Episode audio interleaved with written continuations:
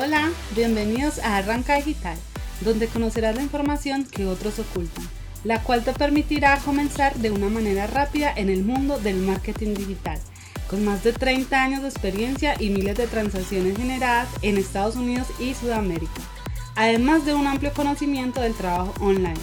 Por favor, demos la bienvenida a los anfitriones de Arranca Digital, Roberto Rentería y David Guarín.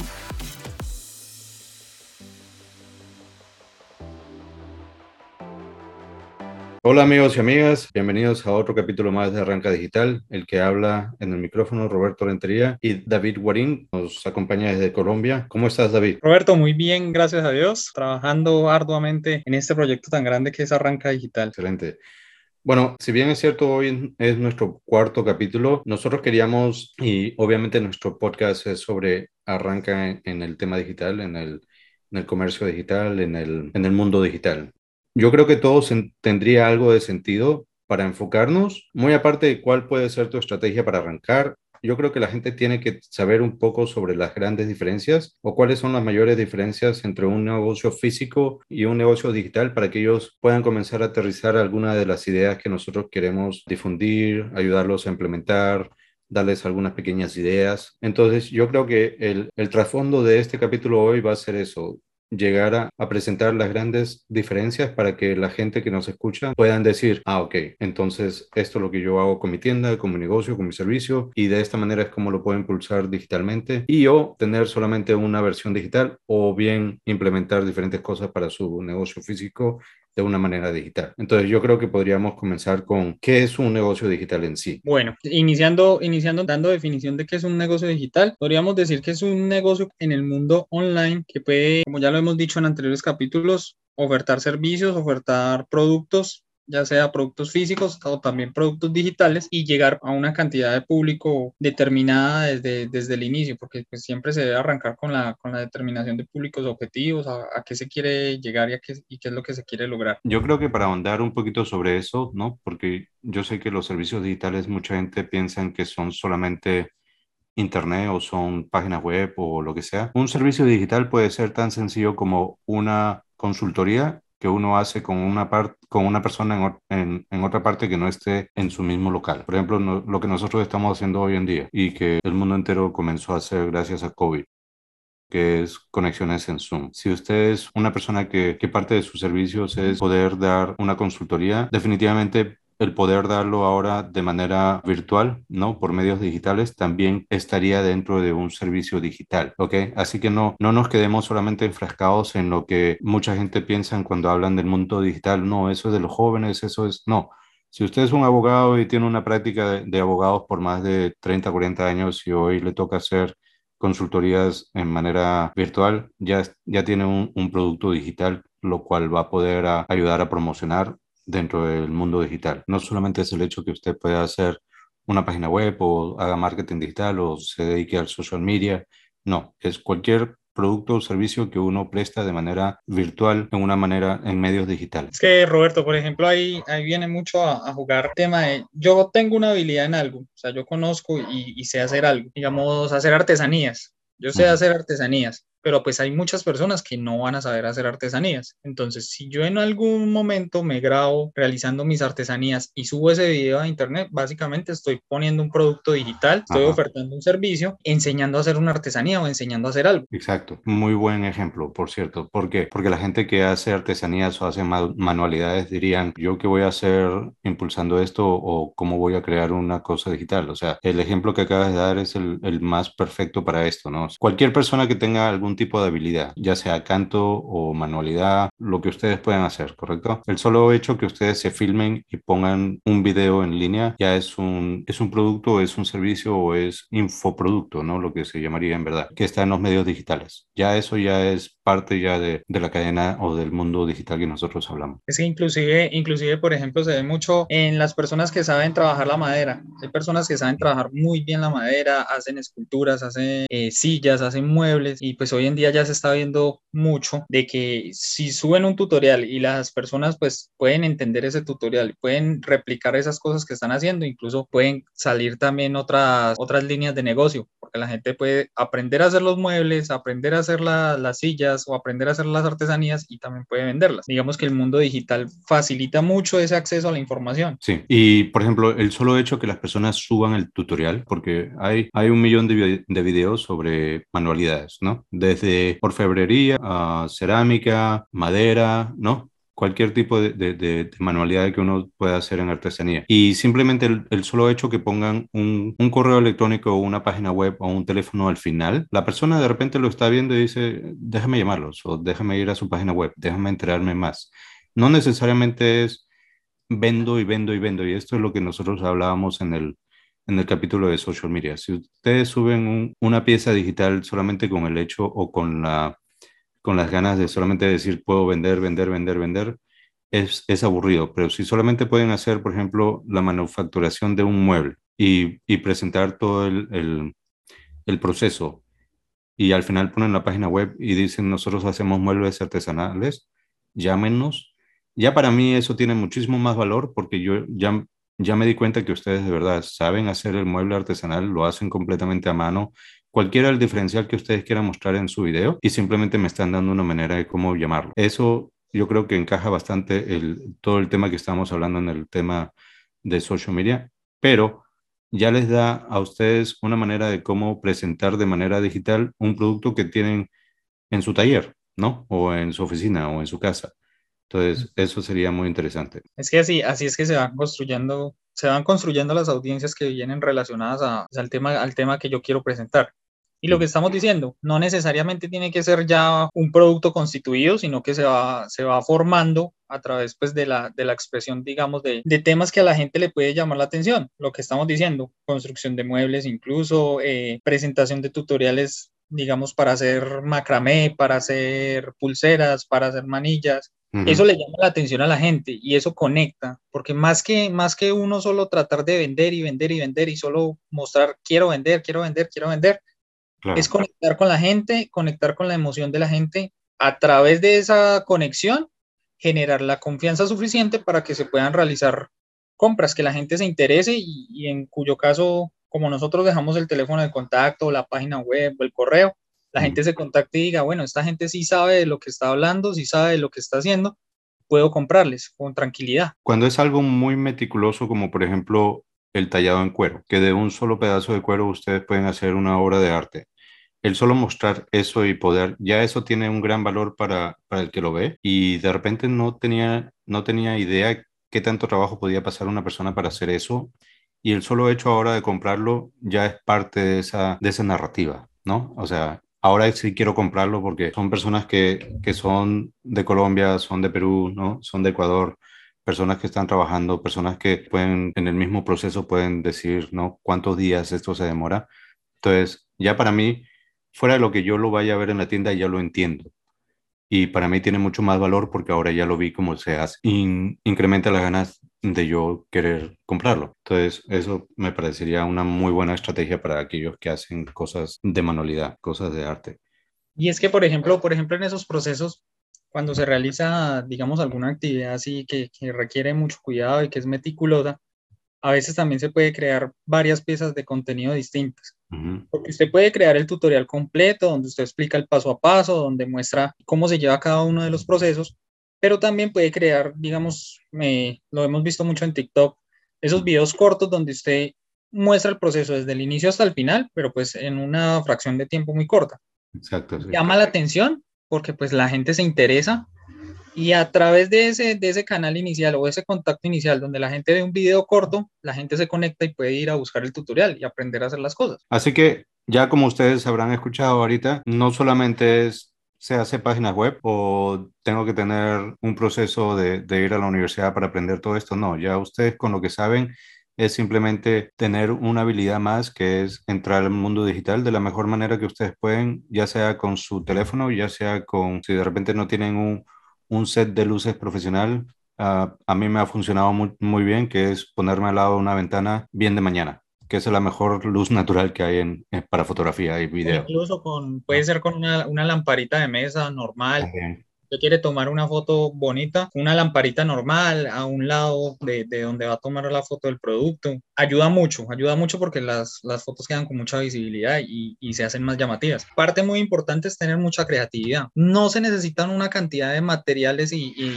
de insumos costosos para usted empezar un proyecto. Yo creo que ahora podemos comenzar a partir a lo que son las grandes diferencias, ¿no? O sea, entre un local físico y un negocio 100% virtual o 100% digital. Obviamente uno de los más grandes y, demos un poquito la historia porque esto del negocio digital y cómo es que las grandes tiendas hoy son grandes y cuál es el en sí el mensaje, por qué la gente comenzó a comprar de manera digital en vez de ir a una tienda. Uno fue, y esto es innegable, ¿no? La facilidad con que uno puede comprar.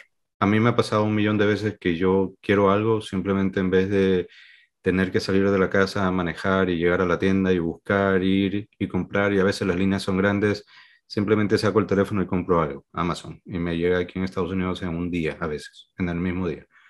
Obviamente en Sudamérica es un poco más distinto, pero el mismo concepto aplica, ¿no? Entonces, la rapidez y la facilidad. Pero otra de las cosas que todavía podemos ver mucho más atrás es el hecho de que Amazon es Amazon hoy, es porque creó una cultura del cliente en donde el cliente siempre iba primero. ¿Ok? Y esto es una de las cosas que siempre diferencia mucho a un, a un negocio digital versus uno físico. Amazon no es una tienda, o sea, Amazon no es el manufacturador de muchas de las cosas que venden, ni siquiera es el que compró las cosas que venden, no. Hay un millón de personas que ponen sus cosas para vender en Amazon.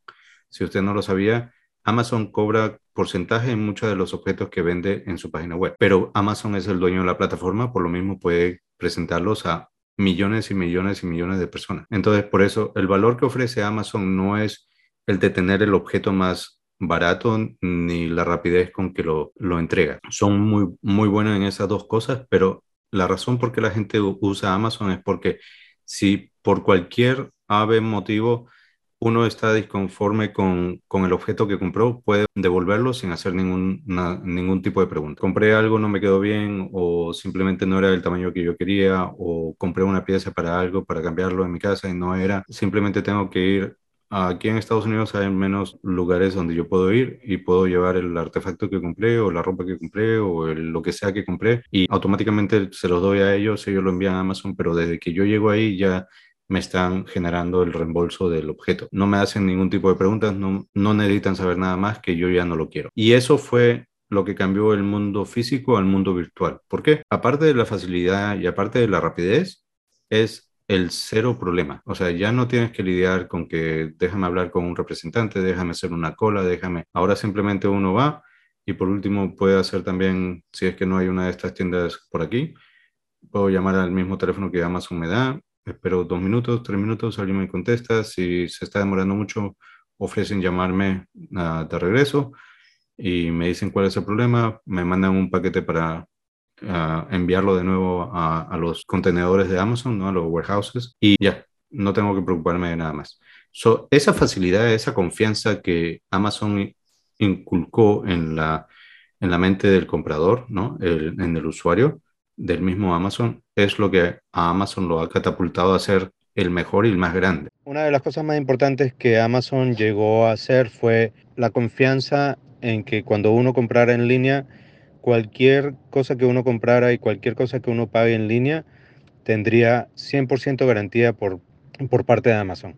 Así el, el, producto haya llegado defectuoso, haya llegado en el, uh, en el tamaño equivocado, de cualquier forma si usted está desconforme con el producto, con, con la cosa que haya comprado, ellos automáticamente, y usted lo devolvía, ellos automáticamente le devolvían el dinero. A mí una vez me pasó, por ejemplo, yo compré un refrigerador, lamentablemente, era una persona que no lo tenía en los, en los almacenes de Amazon o de repente se les acabaron antes de que pudieran enviar el mío y yo no lo recibí en más de dos semanas. Amazon simplemente me dijo disculpe por la, por la molestia y me reembolsó el total del, del dinero que yo había pagado. Obviamente se lo deducen a, a, los pagos que le hacen a los, a los vendedores que tienen dentro de la plataforma, pero fue sin ningún problema para mí. Ahora, Amazon obviamente cuando recibe muchos de estos reembolsos para el mismo vendedor, simplemente cancelan la cuenta del vendedor y después cuando quise entrar ya no lo vi más. Entonces eso me dice que no fui el único que se quejó. Eso fue, creo que lo que hizo Amazon grande fue la confianza con que yo podía comprar en línea sin tener temor que alguien me iba a estafar. Si bien es cierto, hay, hay tiendas como por ejemplo Walmart aquí en Estados Unidos que son inmensas, todavía tienes esa experiencia de que déjame hacer una cola para ir a comprar, tengo que ir al local. Y ahora Walmart está cerrando mucho de sus tiendas, pero las está poniendo virtuales, ¿no? Porque tienen los objetos para vender. Y muchas de las otras tiendas que sí están cerrando, ¿no? Que no son tan grandes como, como Walmart, sí están lamentablemente invirtiendo más en, una presencia en línea. ¿Ok? Ahora, ¿cómo aterrizar esto a ustedes? Si bien es cierto, ustedes quieren ah, comenzar algo digitalmente, o bien puede ser completamente digital, o bien ya tienen una oficina, una tienda, ofrecen productos, y vamos a, categorizarlo por aquel, aquellos que ofrecen un producto y aquellos que ofrecen un servicio. Si ofrecen un producto y no lo tienen de manera virtual ofreciéndolos en algún tipo de mercado local, ¿no? Como Mercado Libre o algún otro mercado que les permita colocar esos artículos ahí, están perdiendo de ganar un canal más de ventas que hoy no tenían y que lo pueden hacer muy fácilmente, ¿no? Claro, todo conlleva tiempo, todo tiene una curva de aprendizaje y todo lo que ustedes quieran, pero muchas veces ni siquiera les va a costar extra, solamente un, un porcentaje de la venta que ustedes pueden lograr por este canal. Y muchas veces es solamente inversión de tiempo. Entonces, obviamente, yo no les podría decir un negativo porque no deberían hacerlo. Siempre va a ser un positivo para ustedes. Ahora, en el, en el tema de, de, las personas que tienen un servicio, obviamente, y especialmente ahora con lo de la pandemia, el ir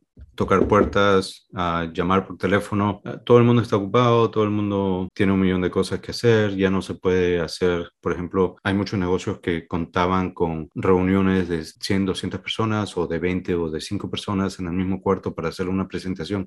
Ya mucho de eso se ha perdido en, en mayor parte, ¿no? La interacción se hizo mucho más compleja. Digamos, por el tema de la, de la pandemia, todo lo, lo, que ocurrió. No es tan fácil usted estar contactando con personas o estarse reuniendo en sitios con personas porque pues siempre estaba como ese temor de, de, de, me voy a enfermar si me estoy reuniendo ahí, incluso pues hubieron restricciones. Digamos que se dificultó mucho esa interacción persona a persona, pero entonces sí se abrió la oportunidad para lo que usted dice, empezar a promocionarse a través de otros canales.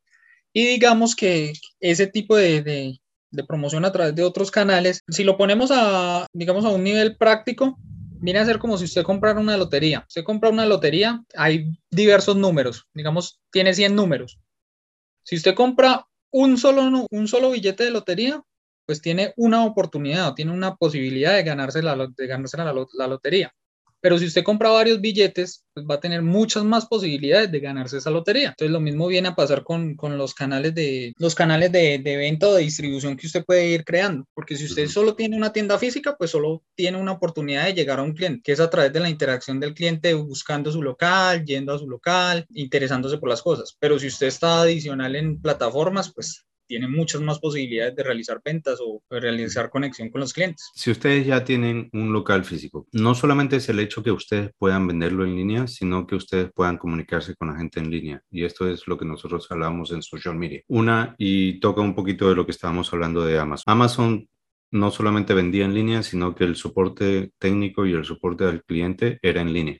Si ustedes de repente pueden ofrecer crear un, un código QR y si tienen WhatsApp de negocios, pueden hacer que las personas se integren a su WhatsApp de negocios solamente escaneando un QR code, ¿ok? Un código QR.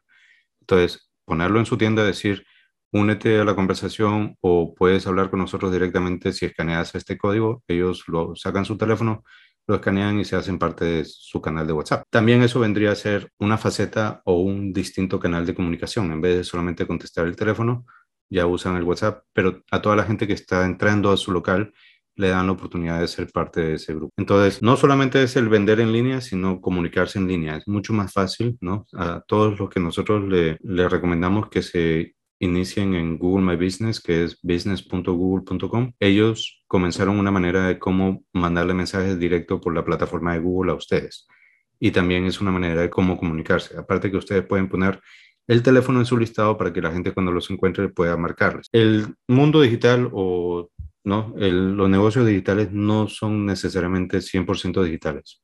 ¿Ok? Y eso es lo que nosotros queremos difundir. Como ustedes teniendo un local, una oficina o un negocio, ¿no? O mismo con consultoría, de repente no tienen ni una oficina ni un negocio, pero sí hacen consultoría y están buscando siempre personas, tener una presencia en línea para que la gente los pueda encontrar y puedan comunicarse con ustedes directamente rápido. Eso también sería de mucho valor. Por más que estos sean beneficios que indiscutiblemente son muy beneficiosos para ustedes, yo creo que una cosa es el costo. David, uh, coméntanos sobre el costo de, de un negocio físico versus uno online. Bueno, Roberto, por ejemplo, si vamos a establecer o si ya tenemos un negocio establecido de manera física, lo que ocurre es que usted tiene que incurrir en costos de arrendamiento, costos de servicios, servicios públicos, tiene que incurrir en costos dependiendo del país, eh, el tema de impuestos, los impuestos que usted debe pagar. También, por ejemplo, eh, en Colombia hay una institución que se llama Cámara, Cámara de Comercio, que le da a usted un número específico y, y que lo acredita como un negocio digamos, con presencia en, en, el sitio donde usted esté. Y es una acreditación que pues las autoridades generalmente la requieren y si no, usted incurre en pago de multas, pago de, en el caso en Colombia, comparendos. Adicional, en el costo de costo físico, también tenemos que tener en cuenta lo, digamos, los elementos de oficina o los elementos que, que necesitemos para el funcionamiento de nuestro negocio. Y digamos, es una venta de, de algún producto como estábamos diciendo, si usted quiere poner una venta de artesanías o una venta de ropa, tenemos que tener en cuenta que hay que pagar vitrinas, hay que pagar anaqueles, hay que pagar ganchos para colgar la ropa. O sea, todo eso genera un costo. Todos esos elementos van generando un costo. A diferencia de ya un negocio en línea, un negocio en el cual usted puede incluso ni siquiera tiene que tener presente en su momento, porque pues hay varios modelos de negocio en la, en la parte en línea, no tiene que tener presente siempre un producto y, no tiene que tener presente directamente, eh, digamos, en físico el producto que usted va a ofertar, sino que usted puede empezar a ofertar el, el, producto teniendo pues en cuenta la referencia y todas las características de dicho producto. Y como le digo, no necesariamente lo tiene que tener ahí presente, pero pues ya el momento en que vaya a realizar la venta, ya puede adquirirlo, ya bien sea fabricarlo y se va a ahorrar todos los costos anteriores. No tiene que estar pagando un sitio para almacenar dichos productos. Por ejemplo, ¿no? Si queremos aterrizar este mensaje, todas las personas que hacen muebles, obviamente una de las de las cosas de vender muebles es que la persona puede entrar a un local, puede verlos, puede medirlos, puede tocarlos, puede sentirlos, puede ah, experimentar cómo se van a ver, el color, la luz, ¿no? etcétera, eh, la textura, qué tan cómodos son, etcétera. Pero obviamente aquí puedo decirte con sinceridad que las tiendas de muebles son casi una cuadra entera, porque son inmensas, ¿ok? Uno tiene sección de esto, de esto, de esto, de esto, y un montón de cosas. Entonces, para lo que tú acabas de decir, tiene mucho sentido. ¿Por qué? Porque, por ejemplo, si yo soy una persona que hago camas, no necesariamente tengo que tener todas las camas en el mismo lugar para que la gente pueda verlas. Con tal que les haya tomado fotos y videos de las camas cuando las hice y puedo trabajar a pedido si es que las pongo en mi página web. Y simplemente mostrándolas ya es un gran, es, un, es un gran alivio porque no las tienen que tener físicas ni tener que tener miles o millones de pesos o miles de dólares, cientos de dólares en producto solamente para mostrarlo, ¿no? Ahora, eso sin contar una modalidad de negocio que se usa mucho aquí, que no sé si se estará usando allá en, Colombia o en Sudamérica, que es el dropshipping. El dropshipping es muy sencillo. Yo soy una persona que, por ejemplo, hago, hago camisetas, ¿correcto? Y hago camisetas impresas. Hay una persona que quiere vender camisetas, pero no quiere comprar las camisetas ni quiere mandar a ordenar cientos de camisetas para tenerlas ahí en su tienda o en su local o en su oficina y que solamente ordena cuando tienen una orden ellos mismos. Reciben una orden, ellos me la hacen a mí, ¿no? En el caso hay muchas plataformas que ya lo hacen automáticamente, o sea, el productor, en este caso yo, recibo la orden, pero al nombre del que me está enviando el negocio, ¿no? Por ejemplo, en el caso tú, ¿no? David tiene una tienda, pero con mis productos, él, le ponen una orden en la tienda de David, yo recibo la orden, pero cuando lo envío al, al que compró, va con la marca de David, no va con la mía.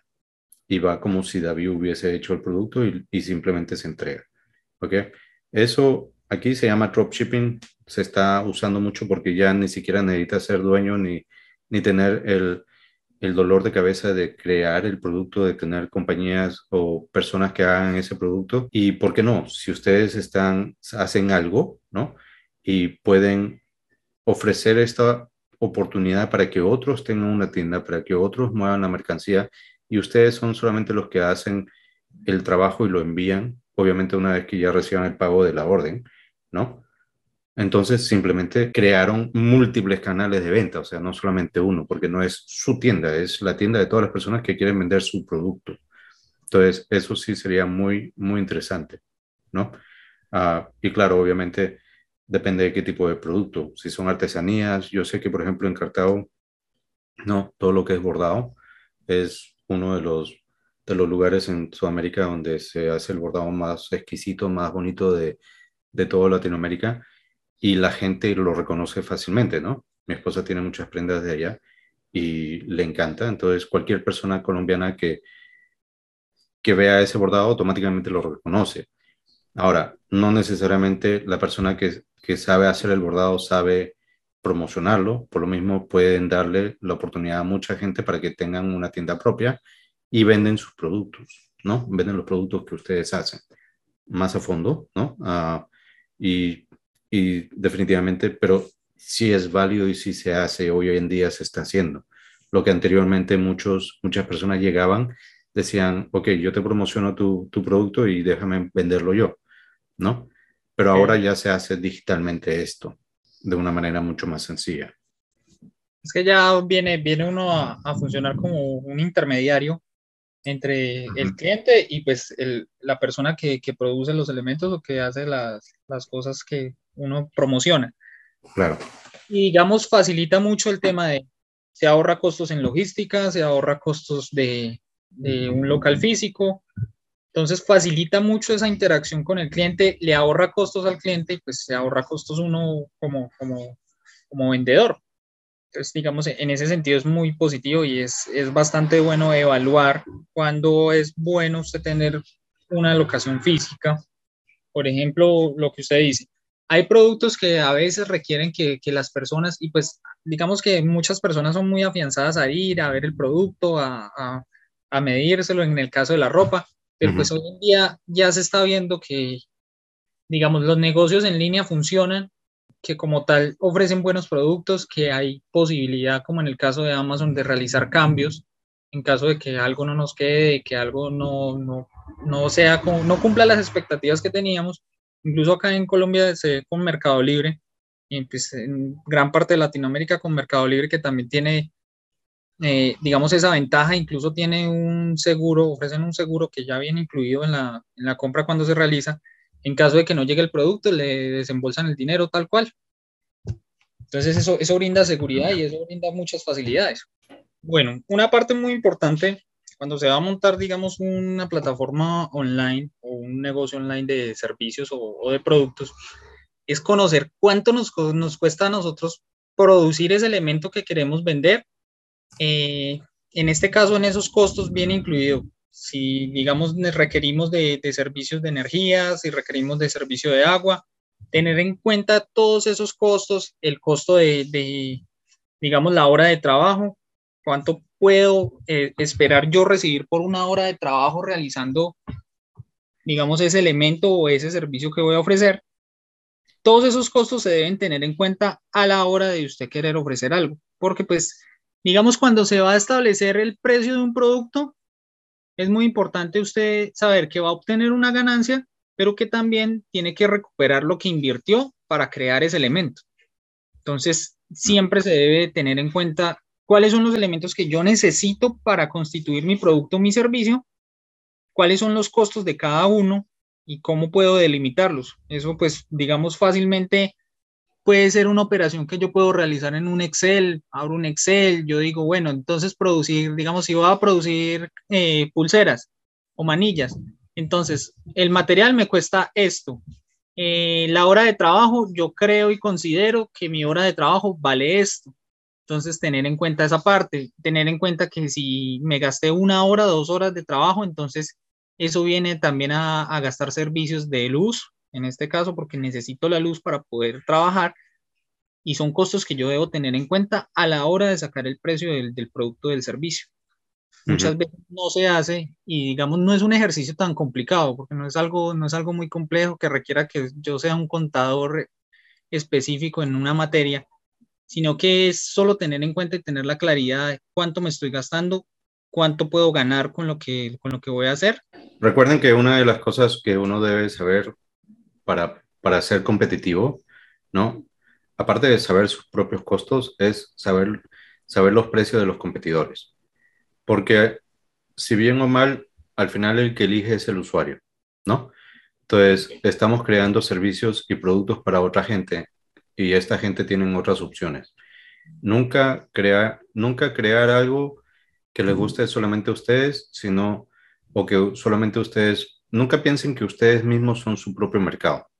Averigüen, y esto iba eh, de mano a lo que nosotros habíamos hablado al principio, cuál es mi producto y a quién beneficia. En base a eso, buscar otras compañías que lo están haciendo, otras personas que lo están haciendo, averiguar cuáles son sus precios y obviamente mantener un, margen, un costo competitivo. Ni tampoco, y cuando yo hablo de competitivo no hablo de ser el más barato, porque el ser más barato solamente hay uno el que gana. Entonces, una cosa que yo aprendí muy tempranamente en mi carrera fue, hay dos maneras de bajar el precio de algo. Uno, obviamente, reducir el monto por el cual uno va a cobrar, lo que uno va a cobrar. Si tenía algo que lo iba a vender en 100, ahora lo vendo en 80. O la otra manera de reducir el del costo es aumentar el valor.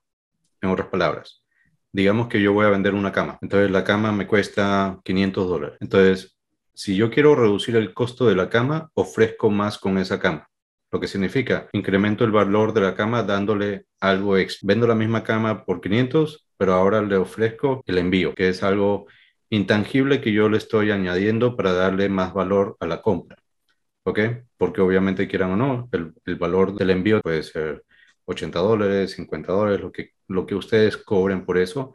Pero ya cuando yo voy a, a ver diferentes lugares donde voy a comprar una cama, ya veo que todas más o menos tienen el mismo costo, pero ustedes son la única tienda que me ofrecen el envío gratis.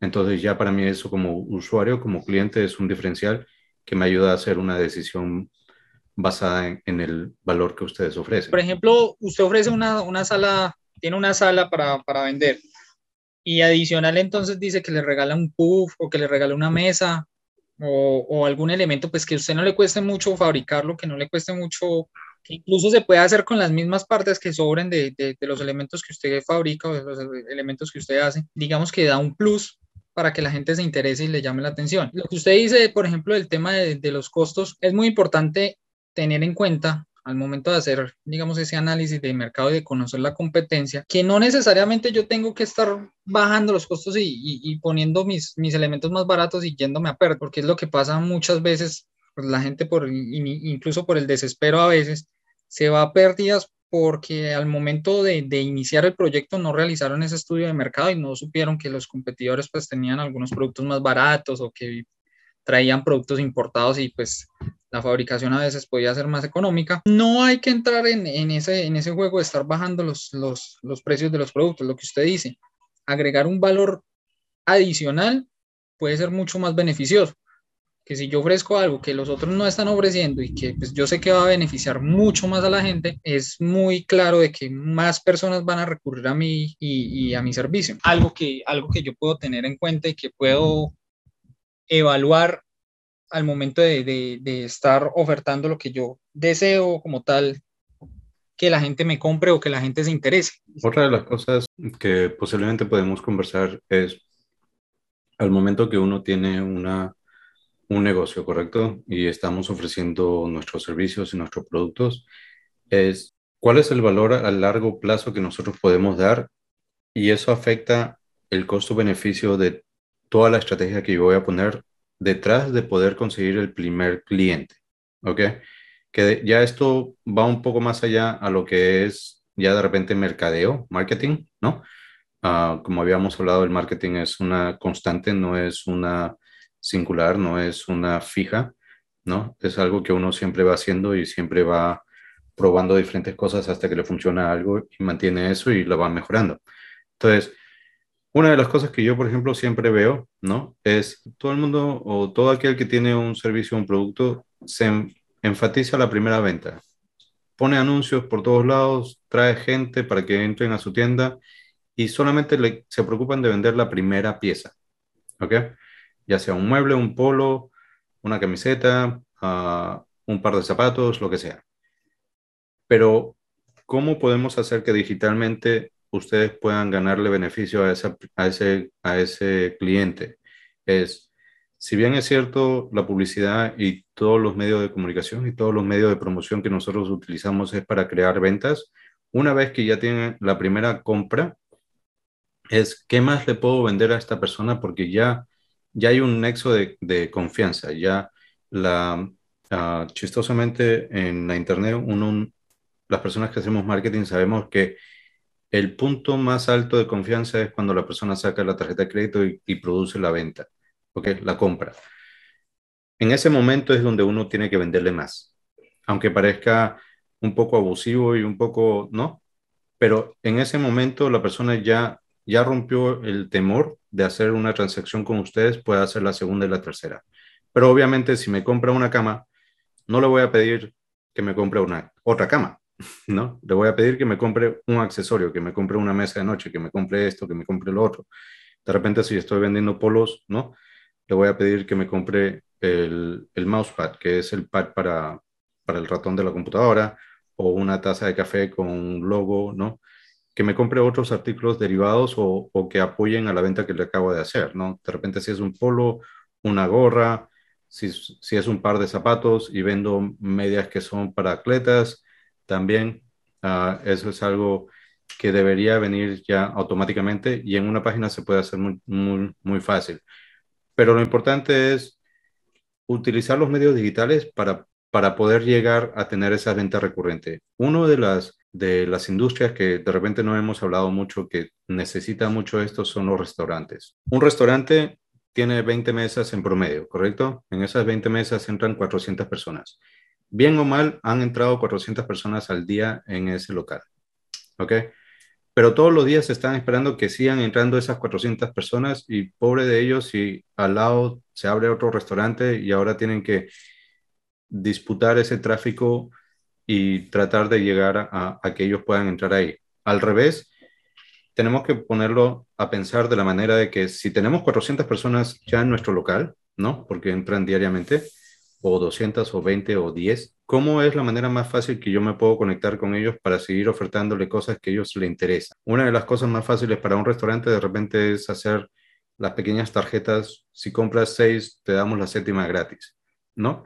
Que son tarjetas que no se utilizan lo suficiente. ¿Por qué? Yo, por ejemplo, en mi trabajo, en otra agencia donde yo trabajaba, uh, cerca de nosotros había un restaurante que nos gustaba a todos y siempre íbamos para allá. Y siempre íbamos para allá, uno, porque la comida era buena, ¿no? Era económica, tenían muy buenos especiales para la hora del almuerzo, pero aparte teníamos cada uno, cada vez que íbamos, sacábamos la tarjeta y contábamos las veces que nosotros comíamos y la próxima era gratis. Entonces, y ya se nos, se nos hacía un hábito y ya ni siquiera lo pensábamos dos veces. ¿no? Siempre íbamos ahí y cuando queríamos probar algo, de repente la próxima semana intentábamos ese mismo lugar y cada uno tenía su tarjeta y ya esa tarjeta estaba en la billetera de cada uno constantemente porque eso era algo que nos atraía, no le costó más, ¿no? De repente el costo de la comida uh, de la séptima o de repente si no quieren dar una comida completa pueden ofrecer algo adicional que no les cueste mucho como la soda o un helado o, o, algo, un aperitivo que de otras maneras no lo tendrían porque es, es un premio por la lealtad del cliente, ¿no? Que eso es lo que se llama tarjeta de, de, de loyalty, loyalty cards. Loyalty vendría a ser lealtad, ¿ok? okay. Entonces, esas tarjetas son muy conocidas y muy, muy importantes para crear que esas 400 personas que entran al día en tu local puedan seguir viniendo, ¿no? En el caso de un, por ejemplo, un restaurante de un poco más de alta gama, en donde una persona va a cenar con su esposa, su familia, etc., la, la botella de vino puede ser a mitad de precio si es que usted viene la próxima vez, ¿no? Entonces, es un restaurante en donde ya te vas a gastar mucho más de 100 dólares en la cena y simplemente me están ofertando la botella de vino a un precio mucho menor. ¿Por qué? Porque elijo ir ahí a comer, ¿no? Porque voy por la experiencia, la experiencia es sentirme grato. El darme un obsequio por mi lealtad a ese local es, sin lugar a dudas, algo muy importante, porque ya no veo solamente ni la comida ni los precios, es lo bien que me hacen sentir. Entonces, todas estas cosas son partes de lo que los locales, los negocios pueden crear sin mucha, sin muchas habilidades, ¿no? O sea, sin tener que eh, reestructurar o rehacer muchas cosas, simplemente cosas pequeñas que van implementando que van midiendo, ¿no? Si de repente ofrecieron una comida gratis y todo el mundo venía y no les es costo-beneficio, entonces pueden dar un aperitivo en vez de una comida. O si van a ofrecer un vino, en vez de dar un vino, pueden ofrecer la, primera copa de vino gratis, ¿no? Entonces, cositas así que pueden ir haciendo para poder mejorar que la persona siempre los, elija a ustedes.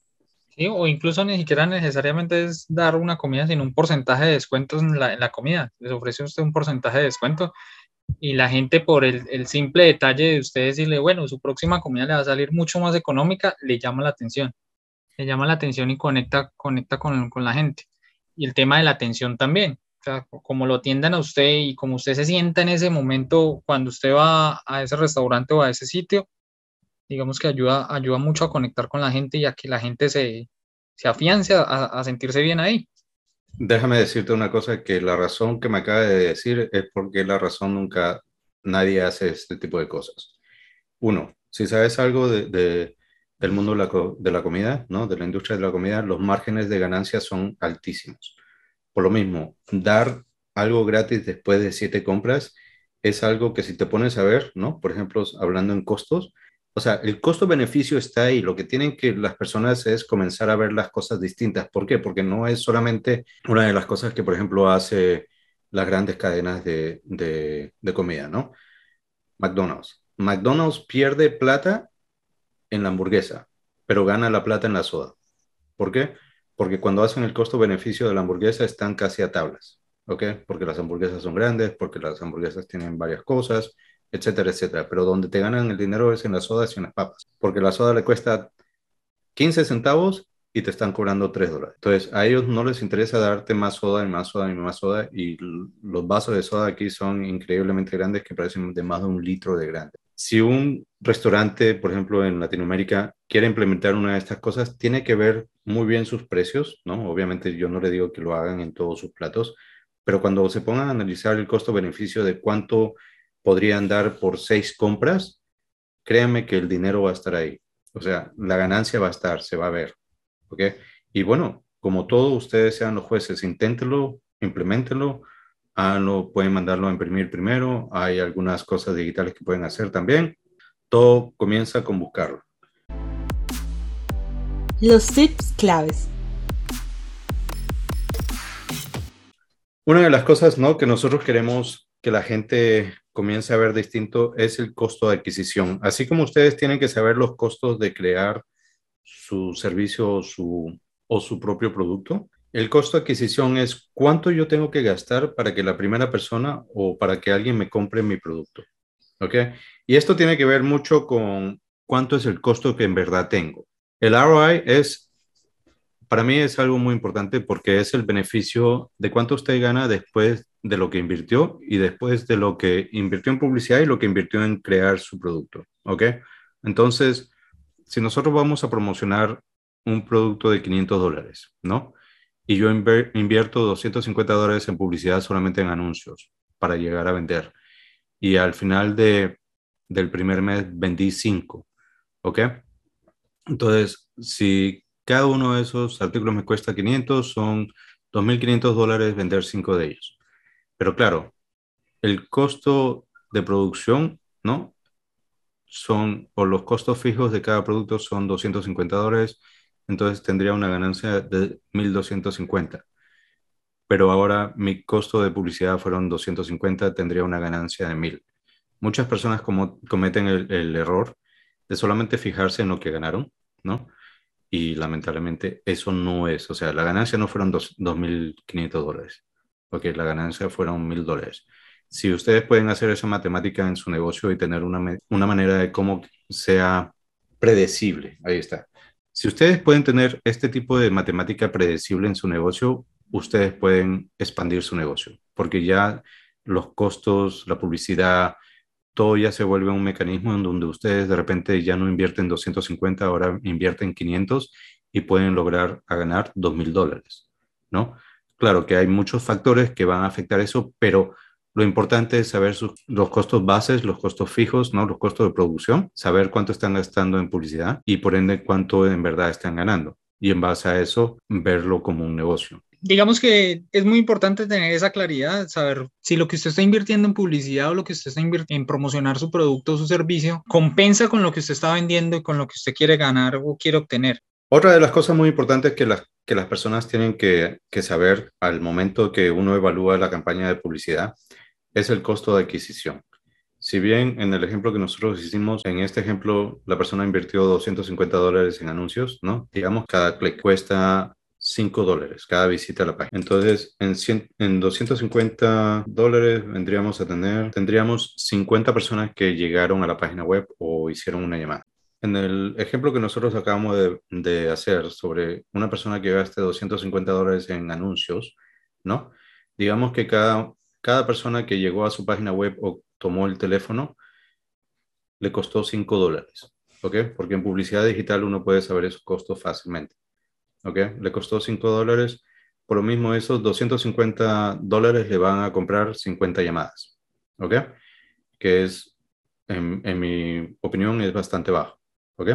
Para 50 llamadas, 250 dólares es regalado, ¿ok? Pero digamos que de esas 50 llamadas solamente me compraron 10, ¿ok? So, mi costo adquisición vendría a ser vendría a ser 25 dólares por cada uno. ¿ok? Que eso es lo que me cuesta vender un producto de 500 dólares.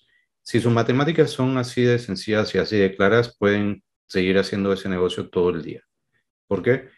Porque es muy sencillo poder escalar y poder expandir ese negocio gracias a que tienen una matemática bastante esquematizada, predecible. Esa es la palabra. ¿ok? Tienen una matemática muy predecible que les puede ayudar a ingresar mucho más dinero en la contabilidad o en la, en la promoción y por ende ya no recibir 50 llamadas, ahora tienen 100 llamadas, ¿no?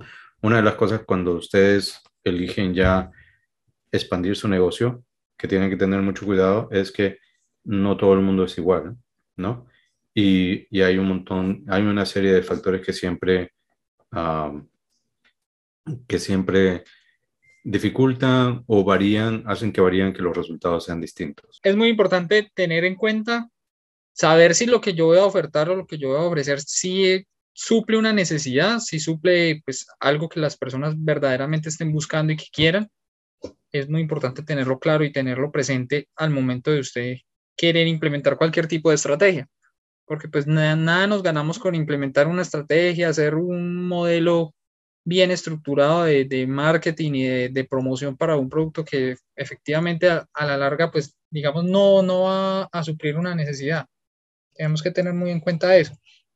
Yo pensaría que eh, lo principal es tener esa, esa claridad, tener la claridad y saber cuáles son efectivamente los, los costos, qué es lo que usted va a generar con, con ese producto, cuáles son los posibles beneficios que va a obtener y pues empezar a presupuestar, que siempre, siempre se debe presupuestar, que es la parte que siempre se deja un poco de lado y que a veces es lo que tiende a hacer que los negocios decaigan, porque no se presupuesta adecuadamente. Y una de las cosas muy importantes ya para cerrar este capítulo es, recuerden amigos que una venta se crea porque el valor de lo que ustedes ofrecen es mayor al costo que ustedes piden.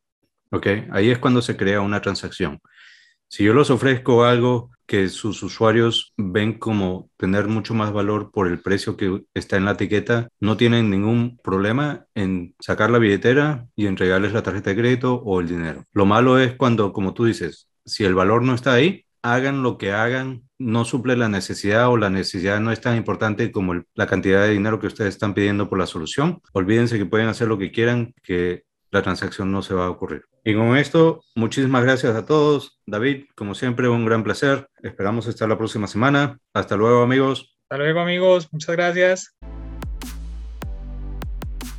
Muchas gracias por haber participado del capítulo de Arranca Digital. Si te gustó o encontraste interesante el contenido, compártelo y síguenos en nuestras redes sociales. Hasta pronto.